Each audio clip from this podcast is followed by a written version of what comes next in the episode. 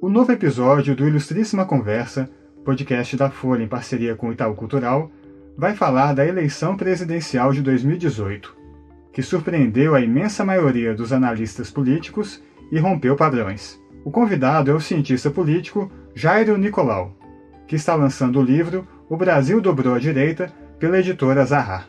Nicolau comenta que a vitória de Bolsonaro é o feito mais impressionante da história das eleições no Brasil. No livro, ele faz uma radiografia da disputa de 2018, coletando muitos gráficos e dados comparativos. Bolsonaro quebrou uma série de regras antes tidas como essenciais para ser eleito, como, por exemplo, força partidária, grandes somas de dinheiro na campanha, tempo razoável de propaganda no horário eleitoral e apoios expressivos nos estados. Bolsonaro concorreu por um micropartido, o PSL. Gastou cerca de 4 milhões nos dois turnos da campanha. Em comparação, as campanhas de Henrique Meirelles, Fernando Haddad e Geraldo Alckmin tiveram custos na casa dos 50 milhões cada uma. No primeiro turno, Bolsonaro teve apenas 8 segundos de propaganda por bloco no horário eleitoral, o menor tempo que um candidato com chances de vitória já teve. Por fim, Bolsonaro também não contava com palanques estaduais. Apesar disso, foi eleito no segundo turno com 55% dos votos. Em seu livro, Jairo Nicolau tenta entender esse furacão que varreu o país. Para isso, analisa dados de escolaridade, gênero, idade e religião dos eleitores. O cientista político também comenta se a onda bolsonarista pode se repetir ou não nas eleições municipais deste ano. Eu sou Marco Rodrigo Almeida e este é o podcast Ilustríssima Conversa.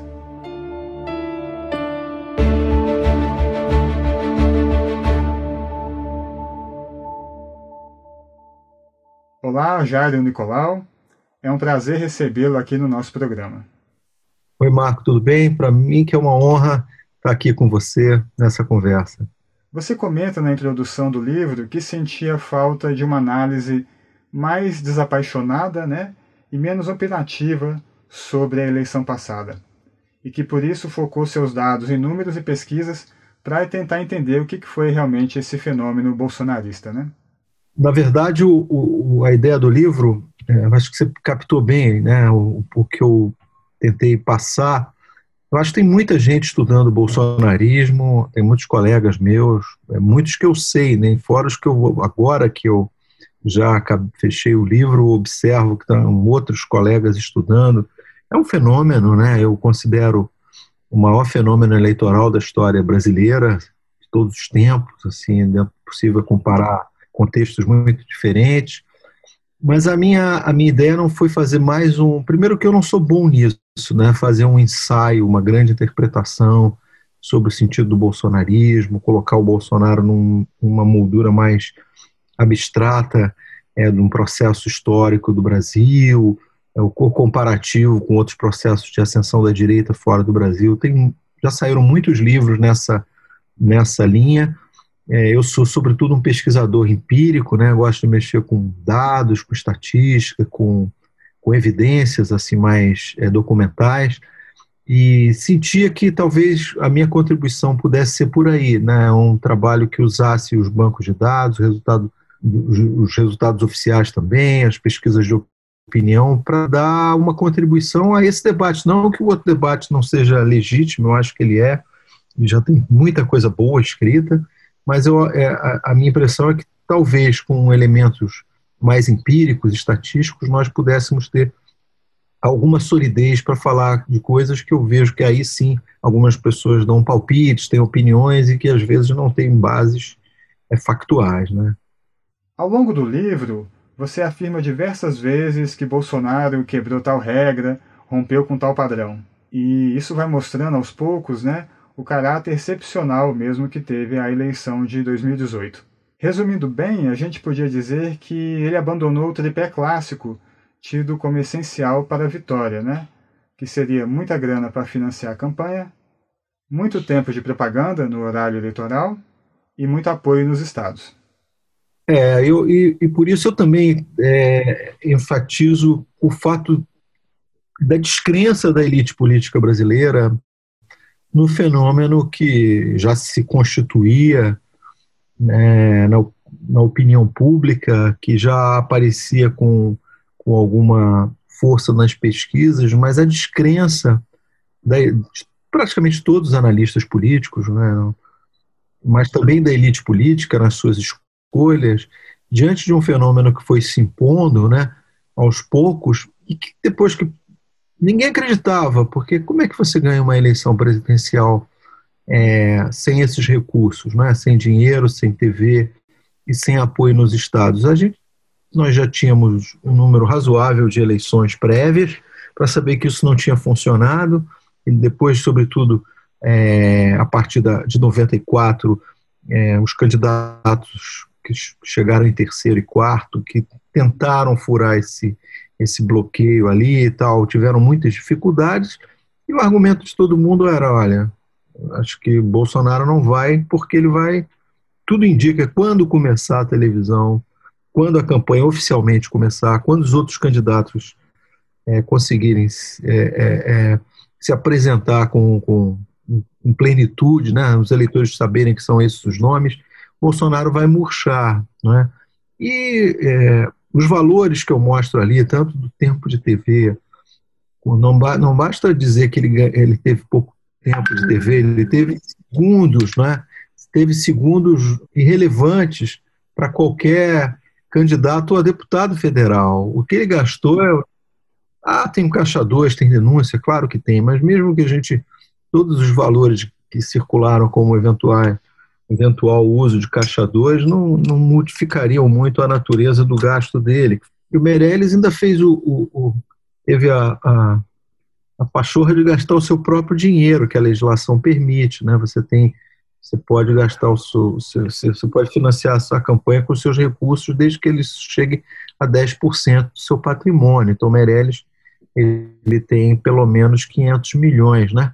Ele gastou 50, e chegou atrás do Cabo da Ciolo, que gastou milhares de reais, ficou aqui num monte do Rio de Janeiro rezando, descia e teve três vezes mais a votação no Mered. Mas isso aí foi está no caso da bizarrice. Eu acho que o, que o expressivo é que quando você olha as estatísticas, parece que o gasto e os votos do, do, do, do Alckmin e do Bolsonaro trocaram de lugar, né? O, o, pela votação que teve, o Bolsonaro devia ter gasto o que gastou o Alckmin, né? E o contrário. Mas, mas enfim, é, isso é mais uma singularidade dessa disputa, né? É, você cita alguns fatores que explicariam esse fenômeno. Qual desses fatores foi o mais preponderante? O, o trivial é responder com, com a Lava Jato e com, com a facada, né? Que são fatores, um estrutural que leva a um descrédito muito grande da política tradicional, é, e outro, a facada que teria tido o efeito é, exposição.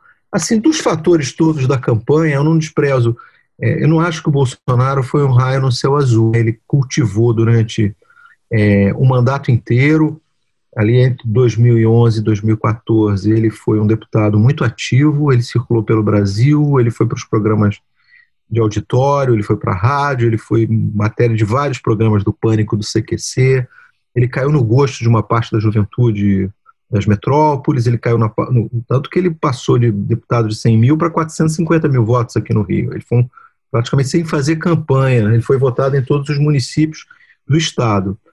E ele fez também, ao longo do, do, do mandato seguinte, né, é, prévio à eleição, ele se tornou um, uma liderança popular, ele viajou, quer dizer, ele tinha um trabalho que nós não acompanhávamos, né? Às vezes eu recebia um WhatsApp, via ele chegando no aeroporto, sabia que ele deu uma entrevista numa rádio aqui e acolá, mas eu não sabia do enraizamento da força que ele é, conseguiu cultivar. Então, de qualquer maneira, ele seria um candidato competitivo, assim, do ponto de vista da, do que foi aquela eleição muito fragmentada, com candidatos muito equilibrados. Então ele entrou ali para aquela, aquela embolada, né? Quem, quem vai passar, ele pode, pode o Ciro, pode, quem sabe, a Marina, antes de, de despencar, também estava naquele bolo, quem sabe o Alckmin sobe. Tinham cinco, quatro ou cinco candidatos com chance. É, mas dos fenômenos assim excepcionais, eu não sei, claro que eu não acredito que um, fenômeno, que um evento explique. Eu acho que é, o, atentado é, ajudou o Bolsonaro na velocidade que ele se fez conhecer do grande público. Claro que isso não significa que eu, eu podia, digamos, se o cabo da Ciolo tivesse sido sofrido um atentado ele seria conhecido, talvez a televisão cobrisse menos, porque o Cabo da Ciolo estava embaixo nas pesquisas. Quer dizer, sofreu atentado, ser conhecido não é suficiente para você ser votado. Não é? Mas no caso do Bolsonaro, sem tempo de TV, né? É, sem recursos nenhum, fazendo campanha é, pelo Brasil de uma maneira, uma campanha muito curta, eu acho que o tempo é, não, ele, ele, ele não teria tempo de sair daquela faixa de 20 para chegar aos 44 que ele chega no primeiro turno, sabe? O que acontece é que eu acho que, essa é uma impressão, não tem como, eu gostaria de ter pesquisa para poder acompanhar a evolução dele ao longo da campanha, são aquelas pesquisas que os, alguns institutos fazem, mas o banco de dados não está disponível, que são uns trackings, né? faz pesquisa diariamente, então você consegue captar efeito de certos eventos. Mas eu acho que o atentado, a facada, né, foi, é, de certa maneira, não pelas razões. Eu não acho que da noite para o dia alguém que foi esfaqueado vire candidato de alguém. Você não vota no Bolsonaro porque ele foi esfaqueado. Mas eu acho que a cobertura tornou o Bolsonaro conhecido. Né? Ele, conseguiu sair daquele nicho e com isso compensou, de certa maneira, a ausência total. Porque eu realmente não acredito que um candidato e, e sem tempo de televisão é, consiga se eleger. Pelas razões. É, ele teve tempo, ele só não teve tempo do horário eleitoral, não é isso? Porque quando começou a campanha, a Folha fez uma pesquisa, metade dos eleitores já tinha ouvido falar no Bolsonaro ou não conheciam, quer dizer, não tinha ideia de quem fosse. Metade. Em 35 dias de televisão, você não consegue se fazer conhecido para metade da população só com comício e com rede social. Eu acho que ele já estava chegando ao teto na rede social. Claro, é, depois do atentado e a, a, o espectro de apoio ele cresceu, essa é a minha hipótese, né?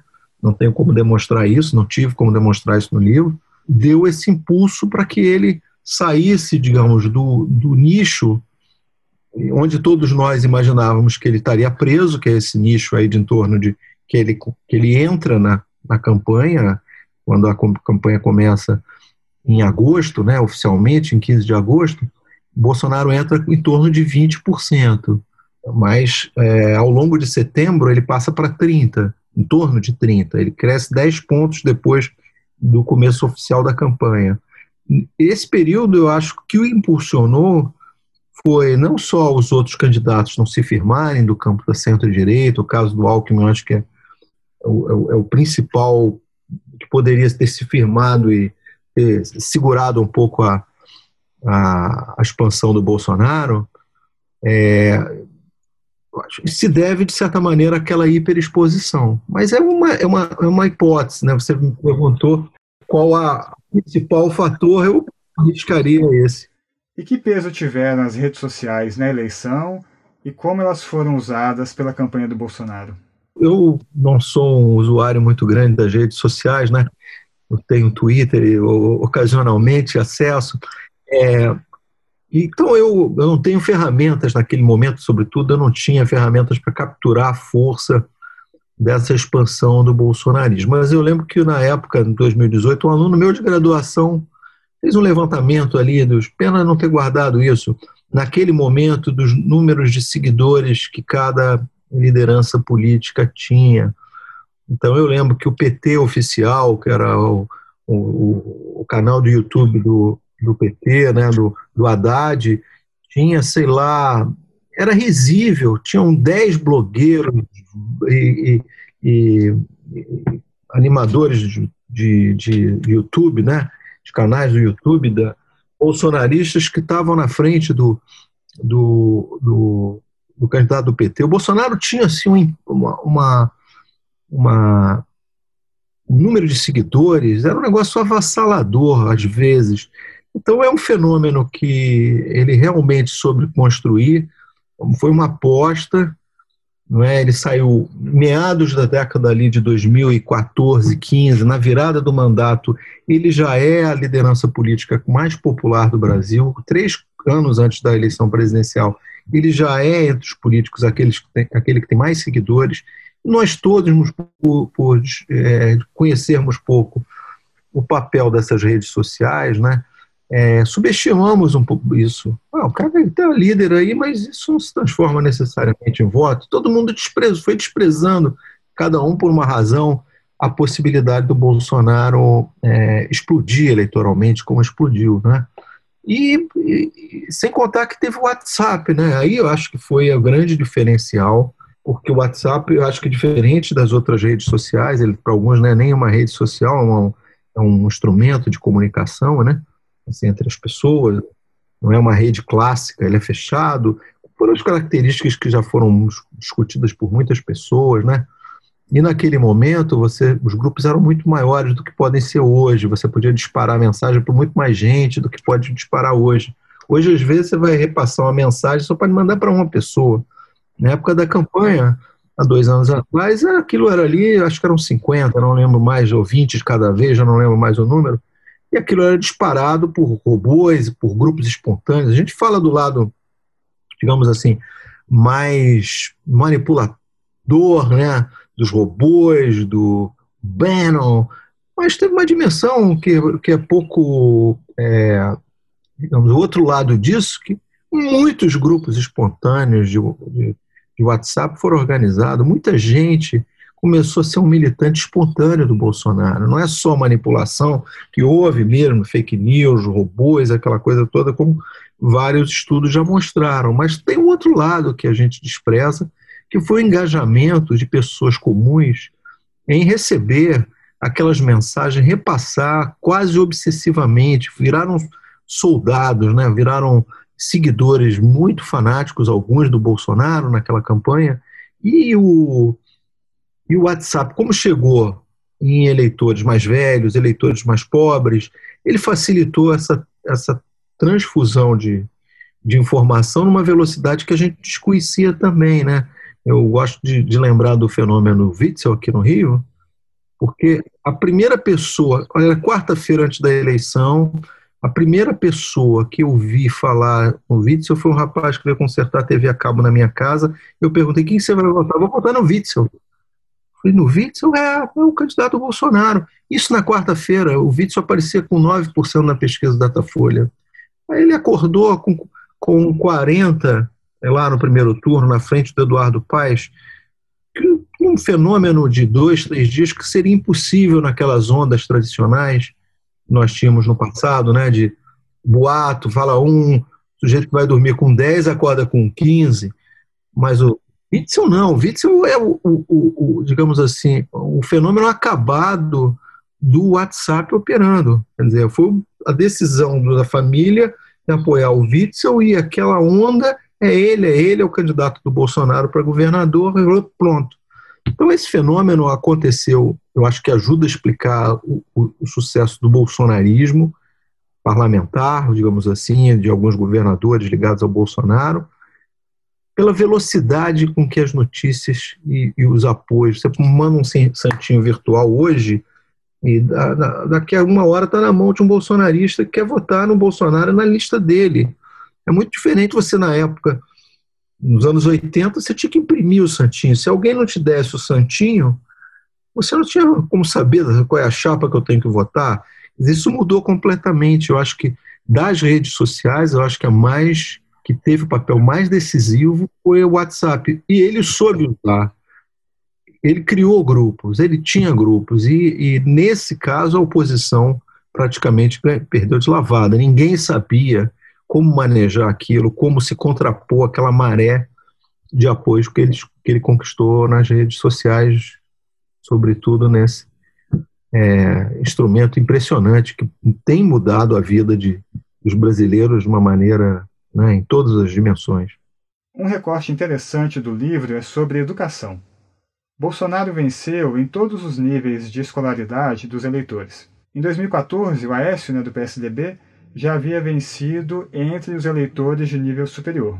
A novidade da última eleição é que Bolsonaro também derrotou o PT entre os eleitores de baixa e de média escolaridade, né? o que não acontecia desde 2002, quando Lula ganhou pela primeira vez. É, o Bolsonaro, é, é, é, é, do ponto de vista sociológico, é uma virada impressionante que ele promove. Né? Ele radicaliza, ele, ele exponencia certos padrões do PT, do, do PSDB, né? É, por exemplo, nas grandes cidades. Nesse caso, o PSDB já vinha crescendo aos pouquinhos no ensino médio, mas o Bolsonaro ele, ele, ele inverte a votação, né?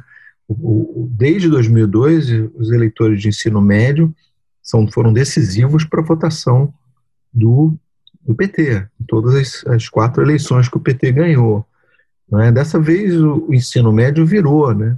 E o ensino médio, basicamente, não, não somente, mas é sobretudo, são moradores dos grandes áreas urbanas do Brasil, né, onde está a grande concentração de pessoas com ensino médio, jovens também, que não chegaram à universidade. O perfil é, são pessoas menos, é, com menos idade do que pessoas de ensino médio tradicionais. É uma nova geração, né?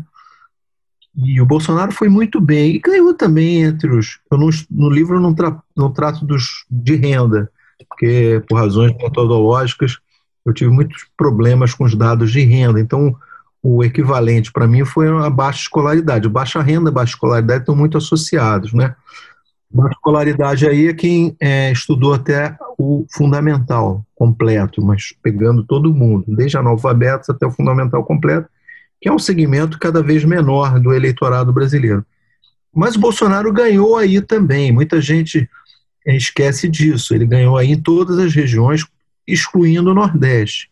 Como o Nordeste tem muito pobre, né, tem muita gente nessa faixa de baixa escolaridade, é, se a gente tira, separa o Nordeste, tudo bem, o Bolsonaro perdeu nesse segmento de escolaridade média e baixa no Nordeste. Mas no âmbito nacional, os dados mostram que Bolsonaro ganhou também aí.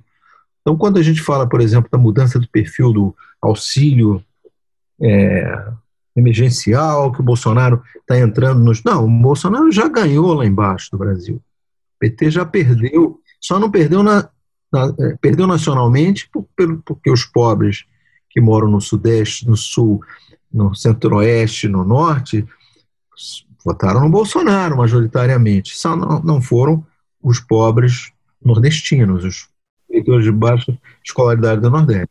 E essa última eleição também foi acentuando um fenômeno que já se desenhava do PT ficar concentrado basicamente ali no Nordeste, né? Sua grande, sua grande massa de eleitores. É, é interessante porque é, o Haddad foi assim um fenômeno também. A gente tem que dar a ele o crédito do fenômeno no Nordeste. No Nordeste ele foi tão bem como os outros candidatos.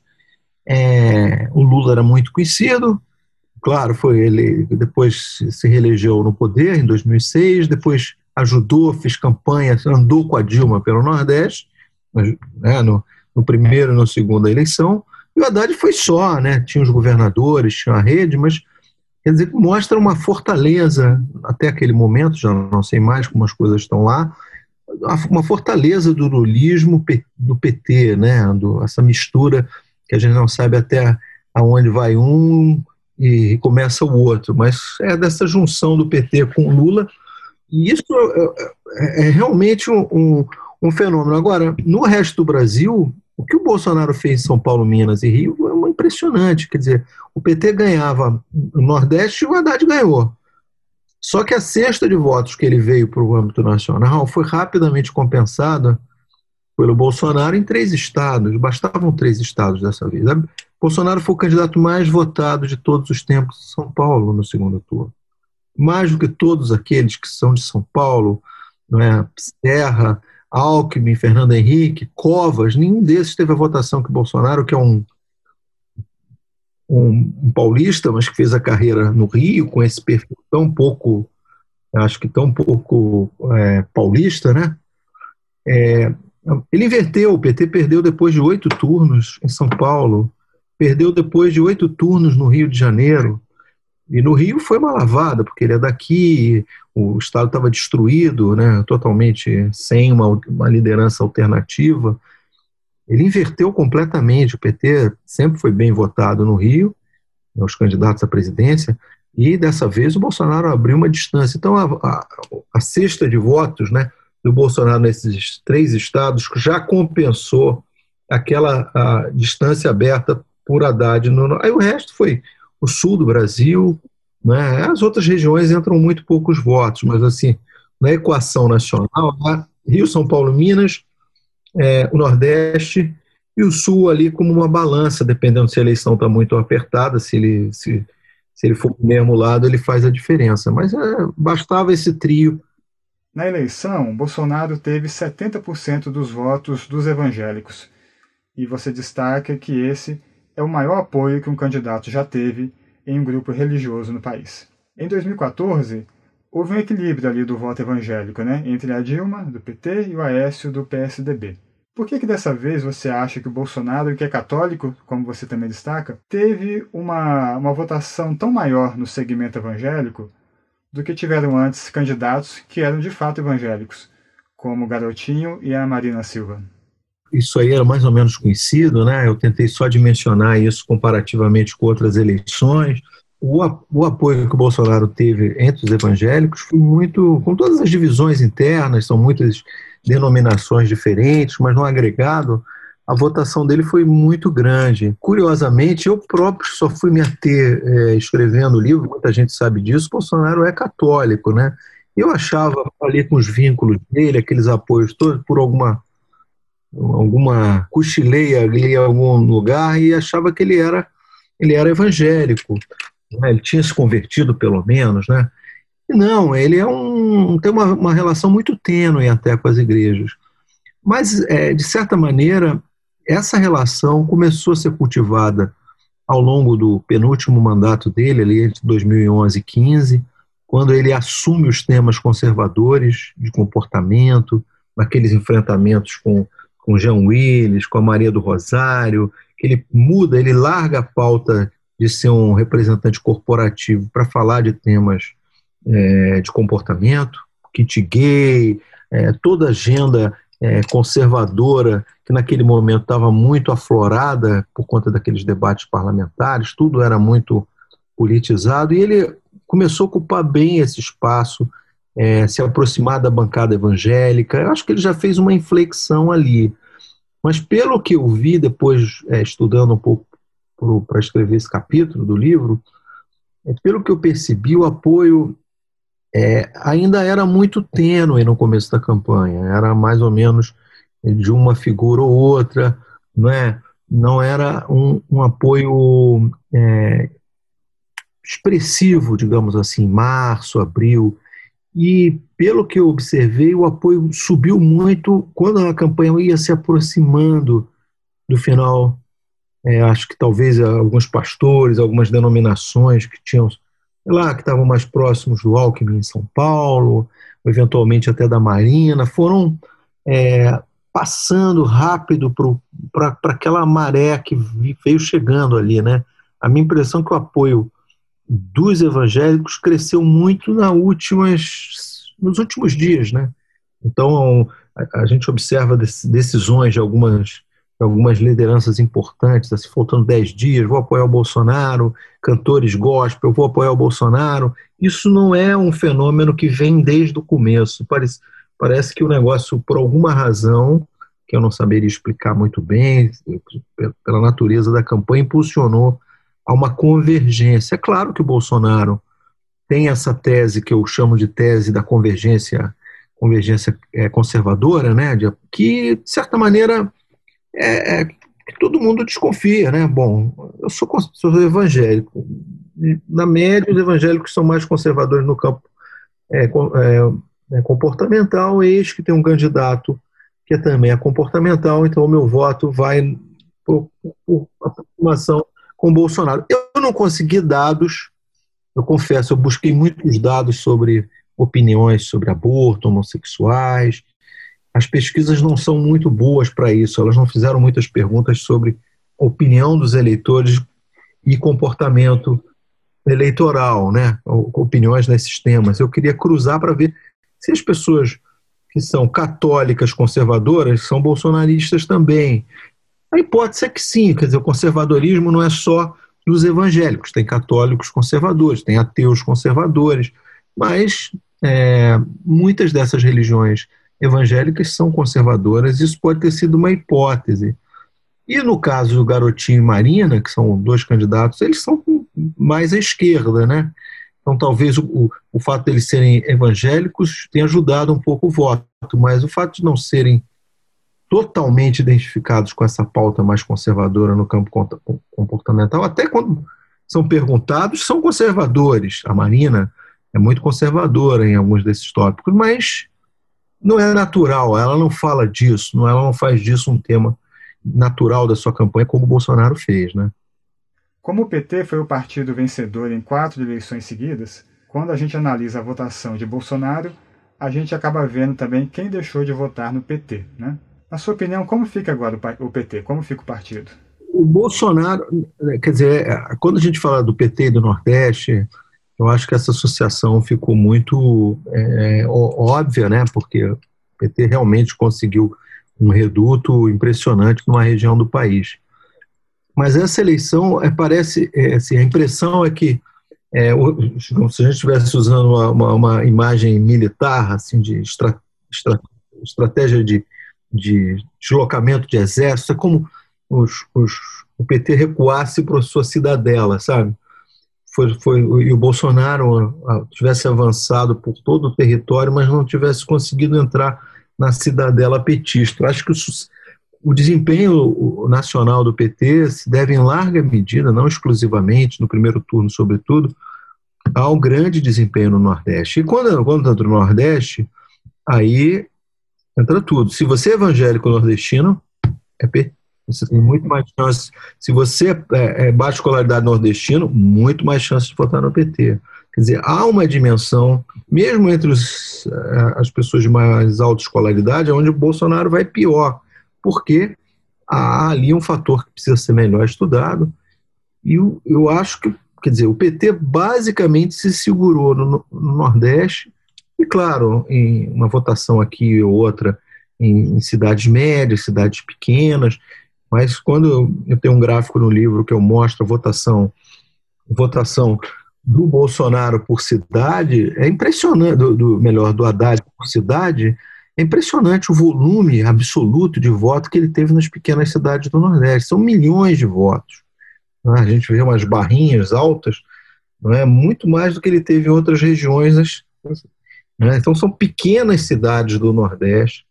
Esse é um desafio e tanto né, para a sobrevivência do PT. Não a sobrevivência, o PT não vai acabar, o PT é um partido estruturadíssimo, mas a curto prazo o desafio é como o PT volta a falar para as regiões metropolitanas. Um dos aspectos que eu saliento no livro é que o bolsonarismo é um fenômeno urbano, um fenômeno metropolitano, sobretudo. E, a, e, e, a, e as grandes cidades, a, a, área urbana, sempre foi um território da esquerda. Né? Naquele capítulo que eu falo dos municípios, eu pego lá dois municípios aleatoriamente, né? não são tão aleatoriamente, assim, eu, são Bernardo do Campo e Volta Redonda, que eram cidades operárias de esquerda, que viraram cidades bolsonaristas. Então, acho que o desafio maior do, é retomar os, o urbano, a periferia urbana, que é diferente. Essa periferia urbana é menos branca, é menos organizada, é, é, é, é mais religiosa, é mais informal no mundo do trabalho do que foi a, a periferia quando o PT conseguiu se organizar e crescer durante a era lulista, né? Professor, a gente está no meio de uma campanha eleitoral municipal que já está sendo bastante atípica, né, por conta da pandemia. A data da eleição já foi alterada, as formas de campanha já estão já estão diferentes do que costumam ser, né? Nesse cenário já que já é atípico, então, que peso você acha que pode ter a onda bolsonarista, né? Ela pode se repetir? em 2018 a gente teve vários candidatos que tentaram colar sua imagem ao Bolsonaro e acabaram vitoriosos, muitos até com votações expressivas, né? combatendo recordes de votos. Isso pode acontecer de novo neste ano? Não, não. Intuitivo, quer dizer, eu tenho errado muito, né? As, projeções minhas estão, estão sendo danadas por errar, mas assim, como a gente está mais próximo aqui de uma eleição, isso fica menos, é, talvez mais, mais fácil de conversar. Acho que o fenômeno Bolsonaro, na dimensão que, da surpresa e da onda, eu não, não vejo. A gente tem que lembrar o seguinte: Bolsonaro sequer tem um partido. É, eu, um dos erros que eu cometi, dizer, essa eu acho que eu não falei em público, eu só cometi para mim mesmo, foi acreditar que o Bolsonaro ia organizar, a partir da, do sucesso é, espetacular que ele teve na eleição de 2018, ele ia organizar um partido de direita que seria um primeiro partido de direita, extrema-direita, não é um partido de centro-direita como lá, os democratas, mesmo muito mais à direita que, que, que o PP, por exemplo, né, com uma agenda é, e com, com um perfil de militantes muito aguerridos. Eu achei que ele teria uma grande oportunidade. Tem, saiu com mais de 200 milhões do fundo eleitoral. Tem o maior tempo de televisão junto com o PT. Mas é, o que aconteceu? Ele não tem um partido. O PSL está dividido nas cidades. Então, é, ele que podia transformar essa eleição numa consolidação, na organização de um grande partido de direito, não, isso não vai acontecer. Então, de certa medida, eu acho que Bolsonaro ele não, não vai se beneficiar dessa eleição. Não tem como, ele não tem bolsonaristas pingados aqui por um partido, pelo, pelo republicanos aqui no Rio, é, não, são, não são candidatos do, do, do, esquema PSL no qual ele se elegeu e levou aquele grupo de parlamentares com ele. Dizer, de certa maneira, eu acho que o Bolsonaro ele não tem como ser vitorioso dessa eleição. Ele não tem um partido, ele não tem uma força política orgânica em torno dele. Agora, é claro, não perder no Rio, não ganhar em São Paulo, é tirar um pouco, colocar um, sabor amargo na oposição, né? Se ele ganha no Rio e São Paulo. Mas isso não quer dizer que ele é vitorioso. Né? São 5.700 municípios. É, ele não pode nem celebrar o crescimento do bolsonarismo, porque ele não está organizado sequer no PSL. Então eu não vejo assim essa campanha Claro, um prefeito ou outro pode colar no prestígio dele, isso ajudar um pouco o sucesso eleitoral, mas eu não vejo como um fenômeno de opinião pública daquela magnitude, é como se a onda continuasse, né? A imagem assim, a onda Bolsonaro atravessasse dois anos e agora arrastasse as prefeituras e as vereanças.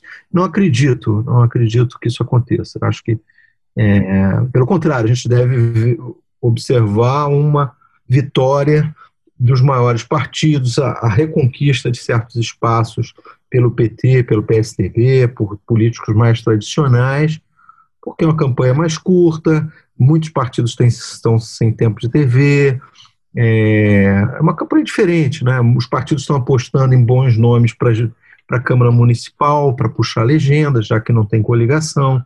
Enfim, tem uma série de fenômenos que eu acho que a que apontam para que a gente não tenha mais aquela maré de surpresas, de sem prejuízo que em outra cidade a gente tenha fenômenos parecidos, mas não acredito que seja algo assim para lembrar da eleição de 2020 como uma eleição de mais surpresas. Acho que está bom, surpresa, né? Jário Nicolau, muito obrigado pela sua entrevista. Foi uma ótima conversa aqui com a gente. E fica a recomendação, então, para que nossos ouvintes leiam seu livro, O Brasil Dobrou a Direita, que é uma valiosa ajuda para entender né, o que aconteceu em 2018, naquela eleição, o que pode ocorrer agora e que caminhos a política do país pode tomar daqui para frente. Né? Eu sempre digo aos meus amigos, e muitos são anti-bolsonaristas, né, como é natural né, no meio intelectual, né? Eu tenho que dizer que eu também, não, é, nesse esforço, eu tentei ser o mais é, afastado possível, mas né, não tenho nenhuma simpatia pelo Bolsonaro pessoal, mas isso não impediu que eu fizesse esse esforço. Mas eu sempre digo para meus amigos: se vocês não entenderem o fenômeno Bolsonaro é, na sua natureza estatística, sociológica, vocês não vão derrotá-lo. É? Acho que entender onde estão os pontos fortes e os pontos vulneráveis é, são, é, é fundamental para que ele seja derrotado. É, acho que essa é a expectativa de muita gente, que ele não vença em 2022. Mas para isso você tem que entender. E para entender você tem que estudar, não dá para ficar só dizendo que, que o perfil dele ele mudou, que no Nordeste foi isso, que ele ganhou, perdeu aqui a colar. E minha modesta contribuição foi colocar, digamos, números, dados no, na mesa para conversa. Este foi o Ilustríssima Conversa, podcast da Folha em parceria com o Itaú Cultural. A edição de som foi de Stefano Macarini. Até a próxima!